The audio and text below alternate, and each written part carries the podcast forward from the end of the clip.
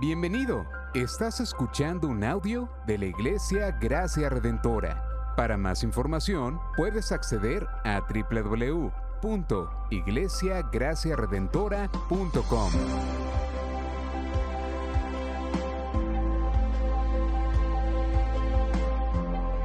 En la exposición de la palabra, el pastor Israel Vega.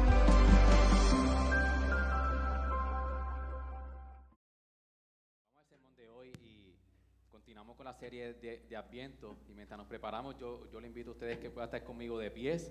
Vamos a ir al Evangelio de Juan, al capítulo 1. Hoy vamos a estar eh, exponiendo desde el versículo 4 hasta el 9. Pero vamos a leer el versículo 1, desde, desde el verso 1, el capítulo 1, desde el versículo 1 hasta el 18. Gracias a los hermanos de adoración por dirigirnos en este tiempo. Evangelio de Juan, capítulo 1, versículo 1 al 18. Dice, en el principio existía el verbo y el verbo estaba con Dios y el verbo era Dios. Él estaba en el principio con Dios, todas las cosas fueron hechas por medio de Él y sin Él nada de lo que ha sido hecho fue hecho. En Él estaba la vida y la vida era la luz de los hombres. Y la luz brilla en las tinieblas y las tinieblas no la comprendieron. Vino al mundo un hombre enviado por Dios cuyo hombre era Juan. Y este vino como testigo para testificar de la luz a fin de que todos creyeran por medio de él. No era él la luz, sino que vino para dar testimonio de la luz. Existía la luz verdadera que al, al venir al mundo alumbra a todo hombre. En el mundo estaba y el mundo fue hecho por medio de él y el mundo no le conoció. A los suyos vino y a los suyos no, no le recibieron.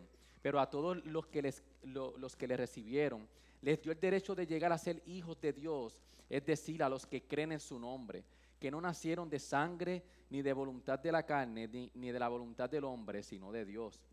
Y el verbo se hizo carne y habitó entre nosotros y vimos su gloria, gloria como del unigénito del Padre, lleno de gracia y de verdad. Juan dio testimonio de él y clamó diciendo, este era del que yo decía, el que viene después de mí es antes de mí, porque era primero que yo. Pues de su plenitud todos hemos recibido gracia sobre gracia, porque la ley fue dada por medio de Moisés, la gracia y la verdad fueron hechas realidad por medio de Jesucristo. Nadie ha visto jamás a Dios, el unigénito que está en el seno del Padre, Él le ha dado a conocer. Ayúdenos a orar, iglesia. Señor, gracias por tu palabra. Gracias, Señor, porque tu, tu palabra es viva y es eficaz, Señor. Y gracias, Señor, porque es por tu palabra que hoy hemos podido acercarnos hoy con esperanza, como una comunidad de fe, Señor, venir an- ante ti en adoración, en, en arrepentimiento, Señor, y venir ante ti, Señor, con nuestros corazones, así como están, Señor, muchos cargados, quizás cansados, Señor, pero venimos, Señor, y queremos que tú, Señor, nuestros corazones puedan estar preparados en este tiempo para escuchar, Señor, tu palabra. Haznos, Señor, pronto para oír y poderla llevar a nuestros corazones. Mira, Señor, nuestra mente tan ocupada. Mira nu- nuestra mente que corre tanto, Señor, que hoy nos podamos detener, Señor, y escuchar, Señor, y estar abierto, Señor, a tu palabra. Te lo pedimos en nombre de Jesús. Amén y amén. Hay una obra que ha sido bestseller en el New York Times para el, para, para el año 2015 alrededor, del autor Anthony Doerr. Doerr. Es el, el libro se llama La luz que no puedes ver. Y es un libro bien interesante que que le gusta la, la poesía o la prosa. Él empieza a construir una historia que se remonta a la Segunda Guerra Mundial. Y en esta historia él empieza a, a describir que él está solo, su- su esposa murió, pero su hija tiene una condición de que se empieza a quedar ciega y empieza a, perder la vista hasta que llega el punto que la niña deja de ver. Y el papá eh, buscando solución de cómo la niña podía seguir desenvolviéndose en el lugar donde ellos vivían, el papá hizo una maqueta construida al detalle, eh, con las puertas, las calles, los semáforos, para que la niña pudiera caminar con el tacto en la ciudad donde ellos vivían. Era, era, era, una historia donde el papá eh, eh, buscó la solución para que su niña a la, a la luz de lo que se enfrentaba, que era no poder ver y no tener dirección de cómo ella poder caminar en la ciudad, el papá construyó toda esta maqueta con mucho detalle para que ella pudiera seguir, a pesar de no ver, que ella pudiera desenvolverse. Y yo creo que esta historia donde él empieza a narrar cómo ella empieza, él, empieza con ella a caminar con ella y le decía, mira, este semáforo que está aquí, esta puerta, la recuerda que aquí hay una intersección donde tú tienes que cruzar, tú tienes que hacer todo esto. De la misma manera, nosotros podemos ver que nuestro caminar en este mundo es así. Nuestro caminar en este mundo estamos en muchas ocasiones donde no sabemos qué hacer donde no sabemos dónde nosotros debemos de, hacer, que nosotros tenemos que caminar el camino por donde nosotros tenemos que, recorrer esta vida. Pero precisamente como el papá de esta niña construyó y, buscó la solución, para nosotros Dios, Dios mismo viene a guiarnos y a darnos luz en medio de la oscuridad que se encuentra el mundo. Y, la, teología cristiana no viene a sacar de la realidad de que nosotros vivimos en un mundo oscuro. Si nosotros vamos, y a mí me encanta cuando vienen el, recuento del año y empezamos a ver toda la historia de lo que ha venido sucediendo en todo este año, ciertamente la realidad es que vivimos en un mundo hostil, en un mundo oscuro. Pero la fe cristiana viene entonces a ser la realidad de que vivimos en un mundo caído, en un mundo oscuro, pero vivimos esperanzados. Vivimos con la certeza de que, de que Dios está construyendo o Dios va a construir un mundo, pero aún empezó ya a construir un mundo que lo comenzó a hacer y particularmente un mundo donde nosotros podemos tener dirección y luz a través de su Hijo amado. Por eso es que cuando nosotros nos acercamos al Evangelio de Juan y Juan viene a construir su argumento, que en Juan 20:31 él dice, pero estas cosas se han escrito para que creáis que Jesús es el Cristo, el Hijo de Dios, y para que al creer tengáis vida en su nombre. Juan empieza a construir y a, defender este argumento, a decirle, este, el Cristo, como Pastor Xavier estuvo predicando, que es la palabra divina, que es la palabra salvadora, Juan no se va al nacimiento de Jesús, sino que se va al principio de la creación. Cuando, ya, cuando, cuando antes de la creación, donde nada existía, Juan viene a decir, hey, este Cristo, Jesús, el Hijo de Dios, es la única manera donde ustedes pueden tener vida y es solamente en su nombre. Y Juan empieza a construir este argumento, empieza a decir, Él, Él es el creador. Y no solamente eso, es que Juan dice, Él, el verbo, es Dios mismo. Cuando nosotros vemos un gran panorama del Evangelio de Juan, nosotros podemos ver que desde el capítulo 1 al, capítulo 12, Juan empieza a describir el rechazo que el judaísmo y los judíos le dieron a Jesús. Pero de la segunda mitad, desde capítulo 13 al 21, nosotros podemos ver cómo Juan describe a los que han aceptado a Jesús como la luz verdadera donde obtienen la vida eterna. Aquellos que realmente han abrazado su condición de Mesías y le han seguido. Por eso este pasaje, iglesia, nos viene a nosotros primero a confrontar y a darnos la esperanza de que quizás es el momento donde nuestras casas tienen mayores luces, es donde, es donde vemos en los anuncios, en las películas. Es una, es, una época donde vemos muchas luces.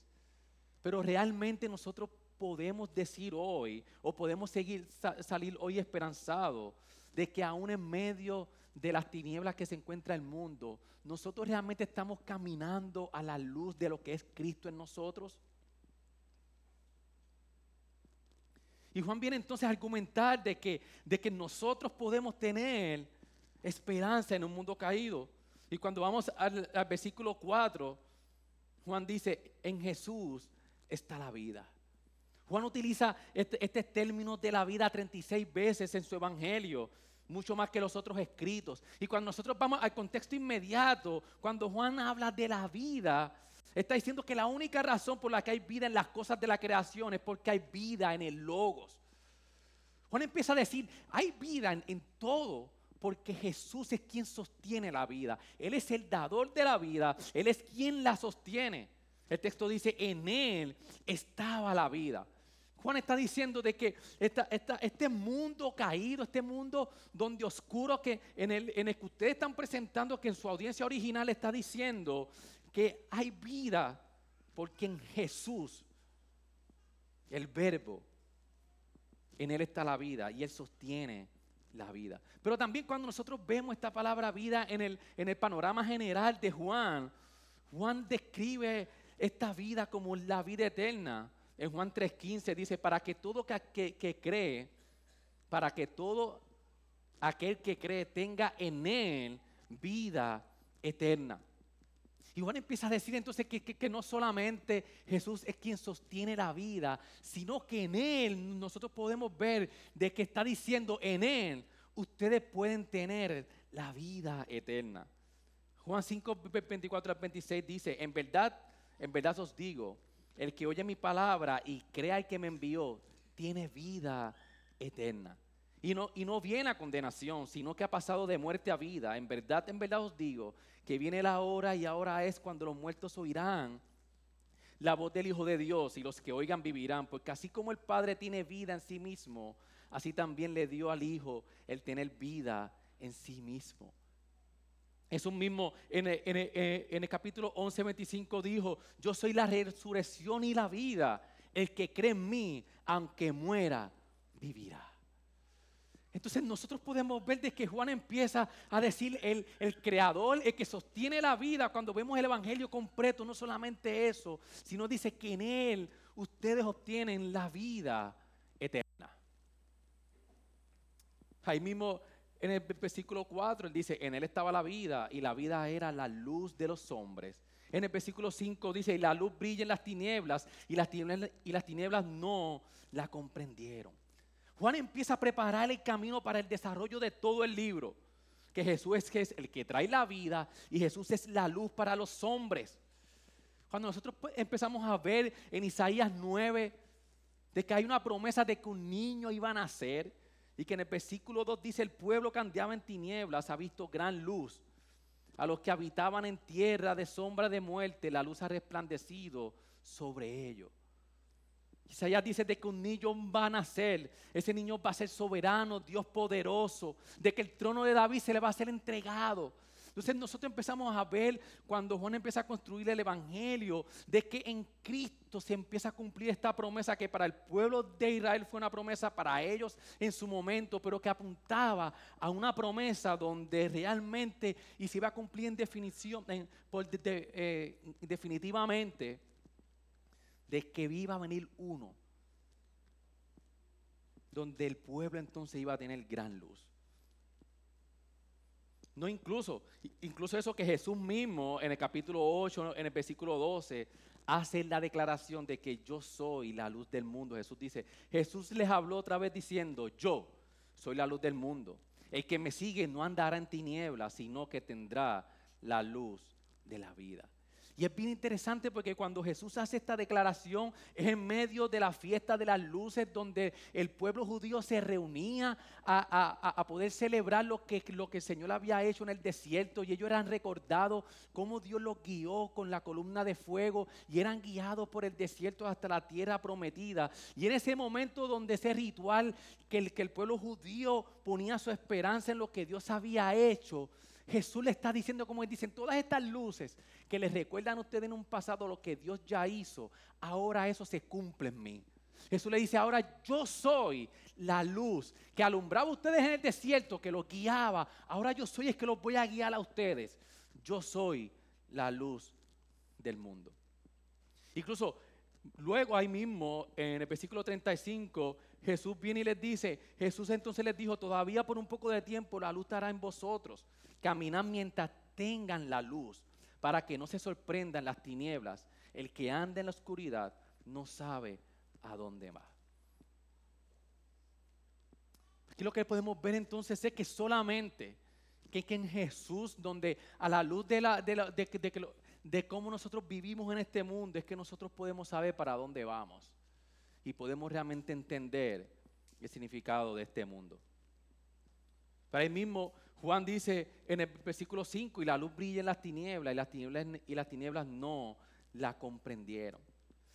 cuando nosotros nos, acercamos a este texto, está hablando de la condición de las tinieblas. Es que existe una enemistad entre la oscuridad y la luz. Y, cuando nosotros empezamos a, leer que la luz no comprendieron las tinieblas, cuando nosotros empezamos a buscar esta, esta palabra, este verbo en su origen, el significado que tiene es ganar o de dominar. El texto lo que está diciendo es, la luz está brillando en medio de las tinieblas y podemos parafrasear, y las tinieblas no han sido capaces de dominarla. Juan está diciendo, esta, esta, luz que, que, es Cristo Jesús ha tenido una guerra desde el principio hasta el final donde la oscuridad ha tratado de apagar esta luz, pero ellos no han podido vencerla o destruirla. No van a poder apagar esa luz, ninguna tiniebla.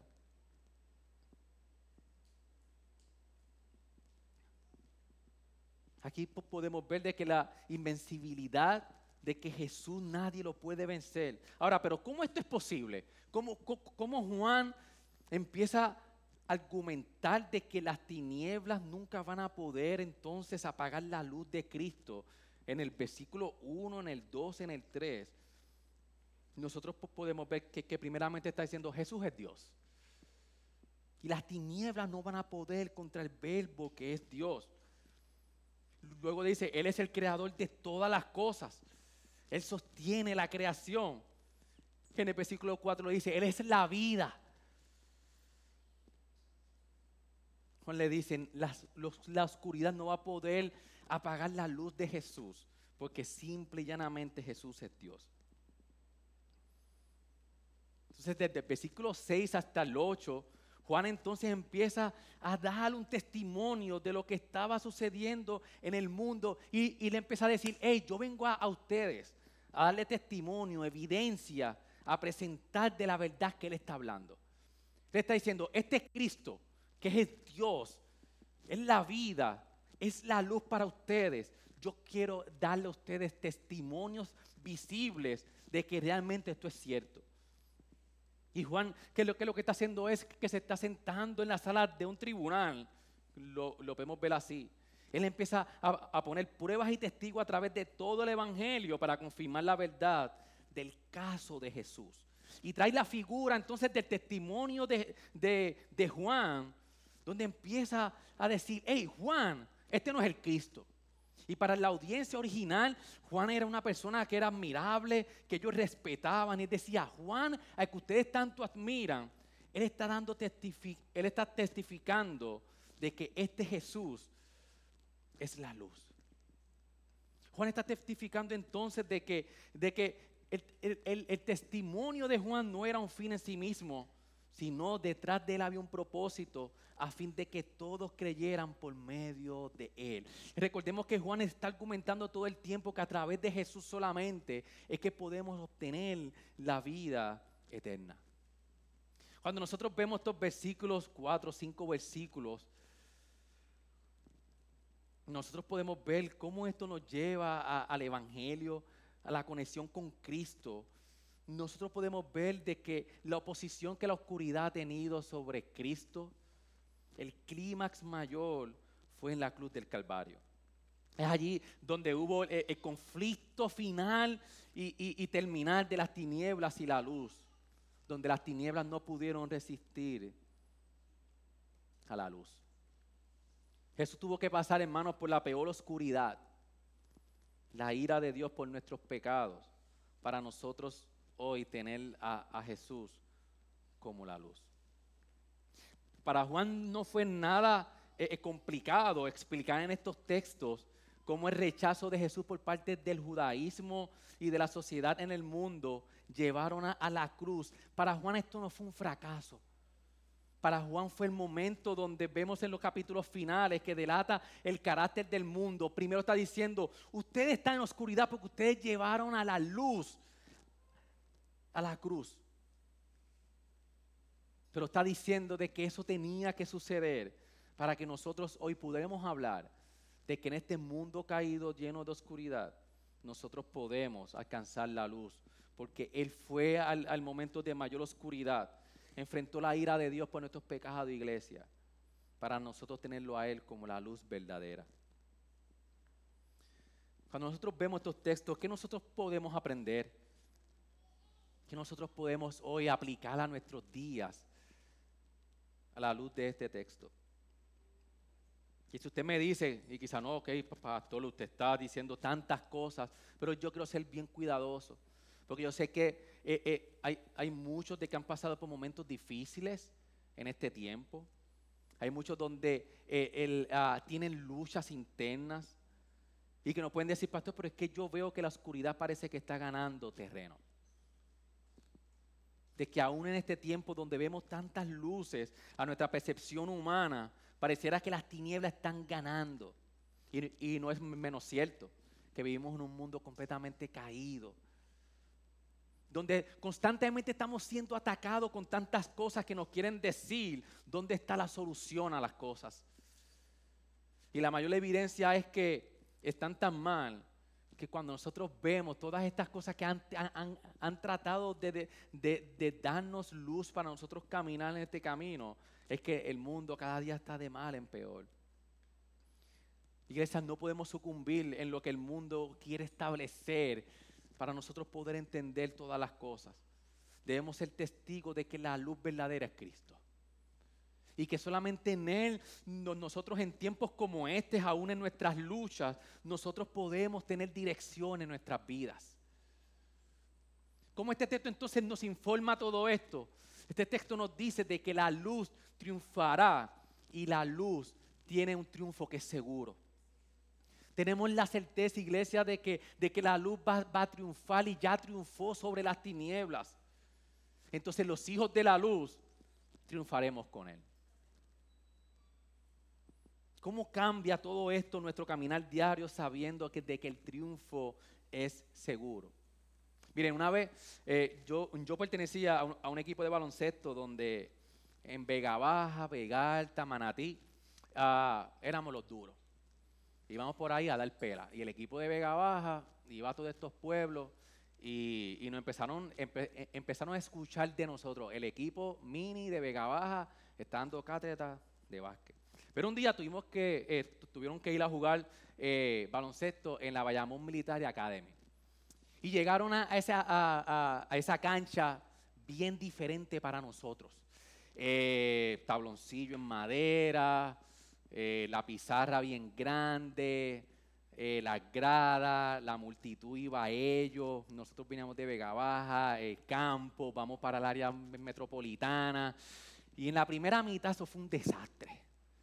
Ese equipo nos, dio una pena en la primera mitad, ya yo ni, ya yo ni recuerdo pero cuando tú veías el equipo de nosotros tenía un talento eh, que se iba por encima del de la Bayamón Military Academy, perdón con los de Bayamón y área metro para allá, pero éramos mejor equipo. Y, viene el, dirigente y, no, y en medio del tiempo y, nos ha dado un speech. Y me decía, ustedes se les han olvidado quiénes rayos ustedes son. Ustedes son el equipo que han venido dando cátedra a todos estos equipos y han venido aquí, se han intimidado porque han estado en este sitio que nunca han visto. Yo quiero que ustedes saquen lo que realmente ustedes son. Y yo no sé qué tuvieron esas palabras, pero hemos cogido en la segunda mitad el equipo de Bayamón Military Academy. Y les hemos sacado ese juego el buche. Que al final del día ganamos el juego. Y yo quiero traerle esto a ustedes, iglesia, porque de la misma manera nosotros nos encontramos en muchas situaciones en nuestras vidas donde el ambiente no es el mejor, donde no sabemos cómo desenvolvernos, donde estamos en un lugar que se nos ha olvidado quiénes realmente nosotros somos. Y Juan establece de que nosotros somos hijos de la luz. Y a nosotros ser hijos de la luz, lo que han puesto su fe en Cristo Jesús, nosotros podemos tener la certeza, iglesia, de que solamente en Jesús nosotros podemos caminar días como estos, aún en nuestros días difíciles, esperanzados.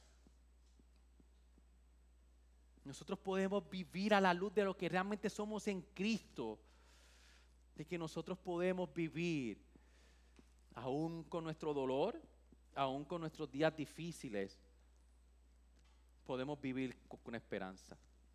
Que nuestros días reflejen que somos una persona que hemos triunfado en Cristo. O, o nuestros días reflejan que nuestro caminar es uno en derrota. si nosotros permitimos que nuestras emociones nos dominen y dicten nuestros días, bienvenido, estás caminando en derrota.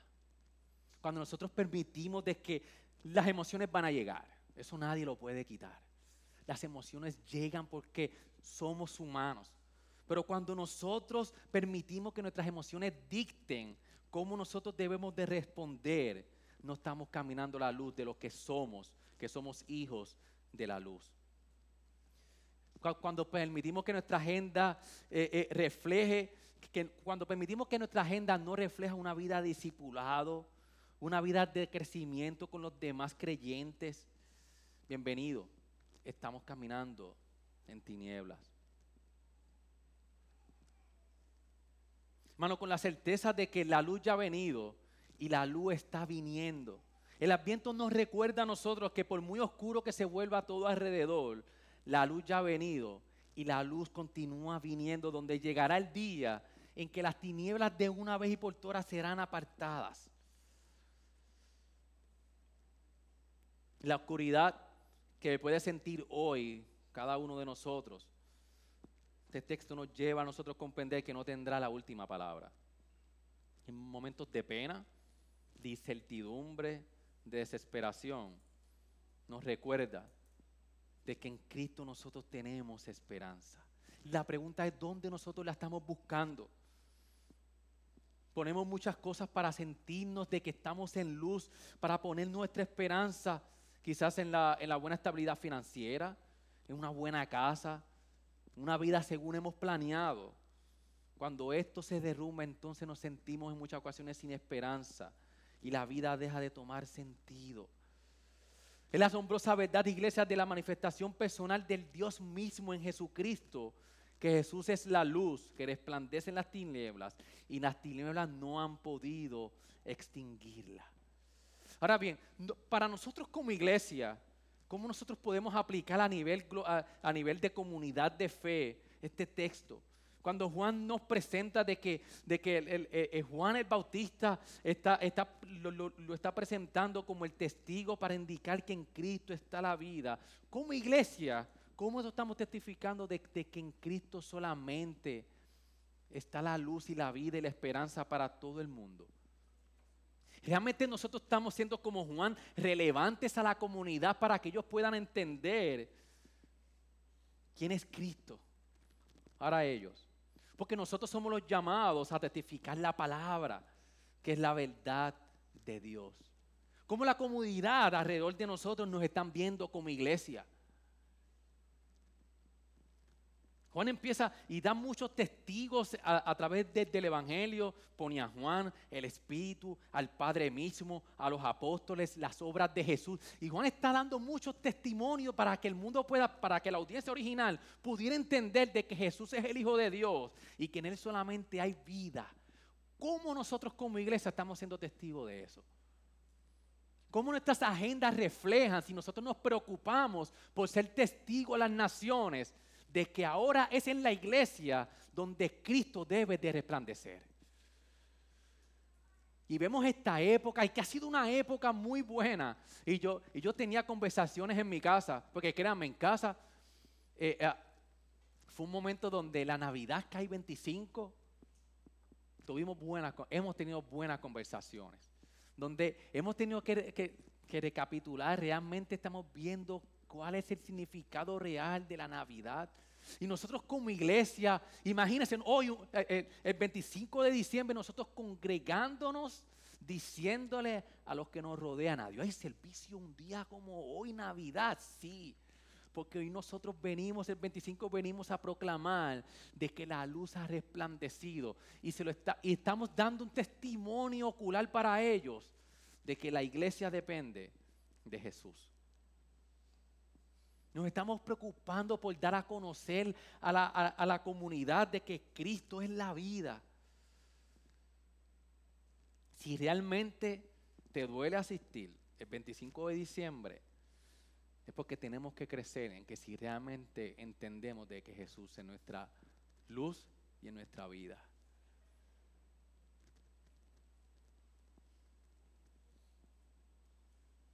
Recordemos todos estos próximos domingos, iglesia, que cada una de estas velas que nosotros encendemos nos recuerdan simbólicamente la esperanza que Jesús nació para darnos luz y vida ahora. Que nuestros días reflejen esta verdad. Que mientras el mundo está fiestando, que mientras el mundo está haciendo tantas cosas, fine, que fiesten, pero que cuando regresen a sus casas y, vuelvan otra vez a sentir la oscuridad en la que se encuentran, que usted y yo seamos testigos a la luz de la palabra, de que ellos puedan entender. Y que, y que cuando vayamos ante el trono celestial, cuando el Señor nos llame a capítulo, podamos decir, Señor, yo fui testigo de que tú eres la luz. Así como Juan vino y trajo a Juan el Bautista para decirle, hey, este ha venido a testificar, él no es el Cristo, pero ha venido a testificar que solamente por medio de él está la luz y la vida. Que mientras nosotros esperamos y no, y no rechazamos los momentos difíciles y sabemos que están ahí, nosotros tenemos hoy día la esperanza, pero mucho más allá sabiendo donde un día, iglesia, donde ya no habrá más oscuridad definitivamente. Cuando en Apocalipsis 22.5 dice, y ya no habrá más noche y no tendrá necesidad de la luz, de la lámpara ni, ni de la luz del sol, porque el Señor Dios los iluminará y reinará por los siglos de los siglos. Mientras el grupo de, adoración pasa, quiero leer una oración del Valle de, la Visión. Y mientras usted medita en el Señor y medita en esta oración, que, que, usted pueda hacer un análisis en su corazón y decir, Señor, ¿cómo yo estoy viviendo estos días? Dice así, Señor, santo y excelso, manso y humilde, tú me trajiste por el valle de la visión en cuyas profundidades habito, mas te veo a ti en las alturas cercado de montañas de pecado, contemplo tu gloria. Déjame aprender por la paradoja que es el camino para abajo, es el camino para lo alto. Que ser rebajado es ser exaltado, que el corazón roto es el corazón sanado, que el espíritu contrito es espíritu alegre, que el alma arrepentida es el alma victoriosa, que no tener nada es poseer todo, que cargar la cruz es llevar la corona que dar es recibir, que el valle es el lugar de la visión. Señor, durante el día de las estrellas, Señor, durante el día las estrellas se pueden ver en los pozos más profundos. Y cuando más profundos los pozos, más brillantes tus estrellas resplandecen. Concédeme encontrar tu luz en mi oscuridad, tu vida en mi muerte, tu alegría en mi tristeza tu gracia en mi pecado, tus riquezas en mi pobreza, tu gloria en mi valle. Señor, gracias porque tu palabra hoy, Señor, nos recuerda que en el momento, Señor, que mientras más oscuro está o puede estar nuestro caminar, es cuando más brilla tu luz, Señor. Por eso hoy, Señor, te pedimos de que tú nos ayudes a nosotros poder proclamar, Señor, como iglesia, y que nosotros, Señor, nuestros días puedan reflejar la luz de la esperanza que ha sido Cristo Jesús, Señor. Cristo, el Dios, el Creador, el que sostiene la creación, el que es la vida y la luz, Señor. Hoy nosotros podemos guiar con esperanza, Señor, y caminar con esperanza.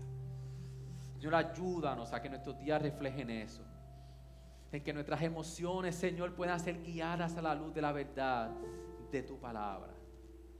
Ayúdanos, Señor, a poder entender que en tu luz, Señor, es que encontramos, Señor, la verdadera vida. Gracias, Señor. Gracias por sintonizarnos. Puedes encontrarnos en las diferentes plataformas de redes sociales, como también visitarnos a www.iglesiagraciaredentora.com.